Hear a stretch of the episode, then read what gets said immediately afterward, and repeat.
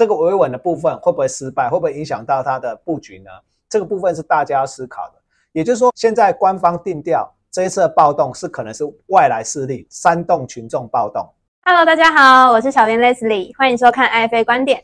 这是一个讲全球政治、军事、经济、科技趋势的理财知识频道。每周三晚上六点，一起培养独立思考能力。如果喜欢我们的影片，欢迎订阅、按赞、分享、开启小铃铛哟。那我们就开始吧。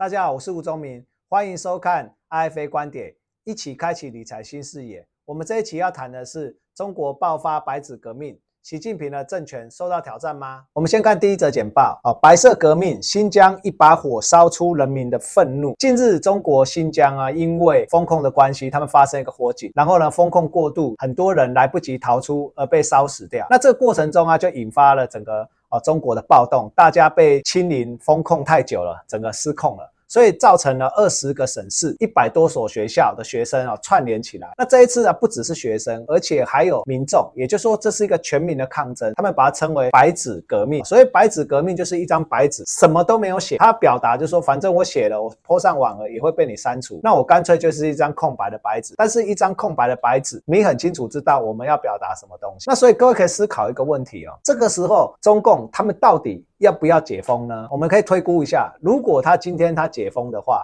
我们都知道中国大陆它的重症的病床它是不够的。如果一解封，这个马上医院被瘫痪，医疗被瘫痪的时候，这样的死伤会不会很大？而这样的死伤拉升之后，会不会让习近平过往清零的这个丰功伟业、这个优良的政绩整个崩坏呢？这第一个。第二个，我们也讲到了中国大陆的清零，不是只有疫情的清零，还有。风控维稳的部分，清零也是一个维稳的手段之一。到明年三月两会之前，习近平的这些人事布局都还没有上任之前，维稳是很重要的。这个维稳的部分会不会失败？会不会影响到他的布局呢？这个部分是大家要思考的。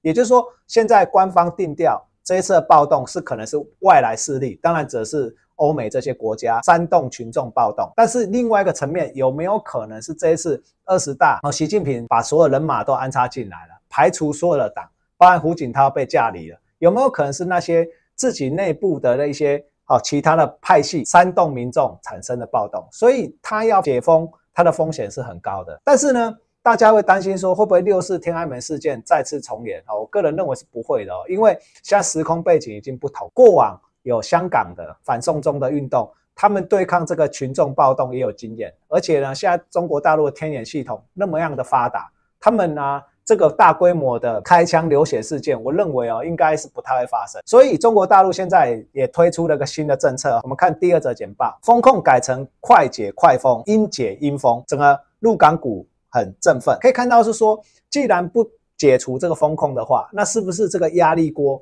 要让它压力可以释出？所以现在出台了快解快封，但是呢，定义到底到哪里？到底它应该怎么详细的去施行？这个是我们要有待观察的。但是不管是暴动也好，还是清零也好，会让中国供应链的问题、中国经济问题更加雪上加霜，这个是确定。我们再看下一则简报，费的官员示警抗通膨，二零二四年前呢，它不会降息。其实这段时间我们看到很多官员啊，有的放歌，有的放音哦。那其实我可以让大家知道说，这些官员讲的话，大家要专注的是鲍尔的讲话。也就是啊，十二月一号这个礼拜四，鲍尔的谈话是很重要。另外呢，礼拜四也会公布啊 PCE 的部分。上一次的 PCE 是在六点二 percent，这一次预估可能会小幅下滑到六 percent。那这部分的话，其实可以看到通膨见顶下滑，这是一个确定的事情。但是呢，下滑幅度也没有很大。那我们这边提供大家一个观点，就是说，只要各位要注意这个礼拜五的非农就业的状况，也就是说。费的它管两个东西，一个是通货膨胀，也就是物价的部分；第二个就是就业啊，失业率，像这两个部分。如果美国的失业率没有大幅提升的话，那费的它就更有底气把利息啊持续往上拉。那像预期，大家的预估都预估终点利率在五到五点五之间，好，大家可以参考看看美国的就业率、失业有没有拉高，也就是大家要观察的点，就是说。如果美国的就业市场还是很好的时候，费德就很有底气，让利息再维持在一个高位。在这个维持在高位的过程中，就会让经济开始衰退。那你看中国也衰退，欧洲本来就已经进入衰退了，那中国在衰退，美国在衰退，那这个部分就是大家比较担心的。接下来我们再看一下哈，我们上次有讲到韩国下令罢工的水泥卡车司机重返工作岗位，如果不遵守规定哦，可能会导致吊销执照。还有三年的监禁或最高三千万韩元的罚款。上次有提到的是说，我们现在看到啊，食品的价格跟能源的价格有稍微回落，但是呢，通膨还是在高位。我们要注意的是，工资上升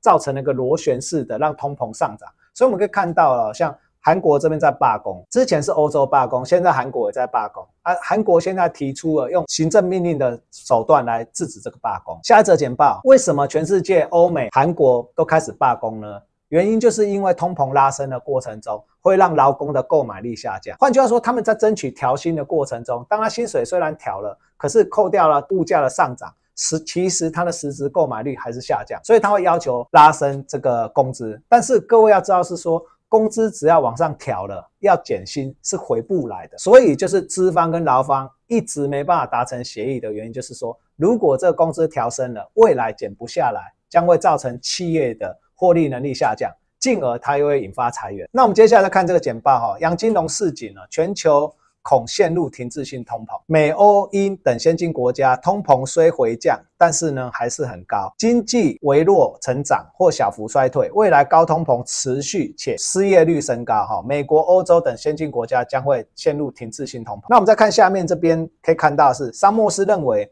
美国经济并没有可持续的超额需求，未来可能再度发生长期停滞，甚至 INF 前首席经济学家布兰查表示，美国发生长期停滞的几率有九成。诺贝尔经济学奖得主克鲁曼认为，当前美国需求疲弱、经济放缓、人口老化与移民减少，亦将抑制未来经济成长。因此，当通膨开始回降后，美国仍然会进入低成长、低通膨的长期停滞时期。这个杨金龙事情呢，全球会引发这个停滞性通膨哦，这个是大家观察整个经济的衰退，经济掉下来了，可是呢，通膨还是在维持高位。那这样子会让我们经济低成长很长的一段时间，这个是大家要观察注意。但是我们要注意一个点，就是说最近美元指数不断回落哈，我要提醒大家说，美元是不会再弱的，未来仍然是强势维持在这边的。为什么？因为全世界，美国的经济也是相对是最好。如果陷入一个温和的衰退的话，它未来要复苏一样相对比较强。所以这个部分大家要注意，不要以为这一次美元就整个回落了。接下来我们回来看台湾，到底要不要跟进美国的升息？因为我们现在台美利差是扩大，那很多的媒体啊，很多的名嘴都认为台湾的央行应该要跟进升息。好，那这一次升半嘛，那未来会不会快速的升息跟上了？好，那我们这边提出个人看法是不会。接下来我们看这简报，抗通膨，杨金龙有法宝，包含利率、汇率、货币与信用管理，都是可以让通膨维持低且稳定的。那我们都知道啊，除了这些管制之外，最主要台湾在油、在电都有动涨的状况哦，所以台湾的通膨在我们前几期的视频可以看到。我们台湾通膨是很低的，在这么低的通膨之下，央行它不需要快速的升息，为了缩短台美的利差，因为我们知道这样升息的结果会造成房贷主会因为利率调升，让他缴房贷的压力很大，哦，进而也会影响到整个房地产的发展。那房地产是火车头，那这影响会很大。接下来我们看另外一个简报，也可以看到啊，明年经济成长不保三，今年 GDP 下修到三点零六，勉强维持三，但是呢，明年呢不保三，而且出口啊已经开始衰退。前几期的视频有讲到，我们台湾的 GDP 的各项明细里面啊，出口占了七成，那我们的消费啊占了四十四 percent。如果这个时候央行啊为了缩短台美利差，它去做升息的话，台币变强势会升值，这个过程中是不是更不利出口？同时啊，如果利息增加的时候，是不是也会让人民众的消费会减少？因为就把钱存到银行去就好了。好，这个部分是我们要去思考的问题。所以我们个人认为啊，其实台湾的央行啊是不会跟进美国的快速升息，我们会把利息慢慢的调升，慢慢调升，维持台湾的经济稳定。我们总结一，这一次的白纸革命呢，大陆官方是不会解封，它一样会维持清零的政策，直到了明年三月啊，两会全部的人事布局都就定位的时候，它才会思考要不要解封这个问题。但是同时啊，它也不会像六，不会引发六四的状况，它会。给他压力有个出口，所以他推动快解快封，也不会有武警或甚至解放军来强势镇压，让这个双方的对立升高。结论二，美国的升息到底要升到哪里，或者升息的速度有多快？大家可以参考一个指标，就是美国的失业率。如果失业率啊一直没有办法拉高的时候啊，费德是更有底气去升息的。那在这过程中，美元强势也会持续存在。结论三，台湾因为油电动涨的关系，通膨现在没有很高。同时，我们的 GDP 的明细里面呢，消费占了四十四 percent，而出口占了七十 percent。好，所以升息的话，会让我们的经济不利的。哦，所以我们预期啊是不会升息的。那我们今天就分享到这边。如果各位啊对我们今天主题有任何的想法，欢迎在我们影片下方留言。那我们就下周三见喽，拜拜。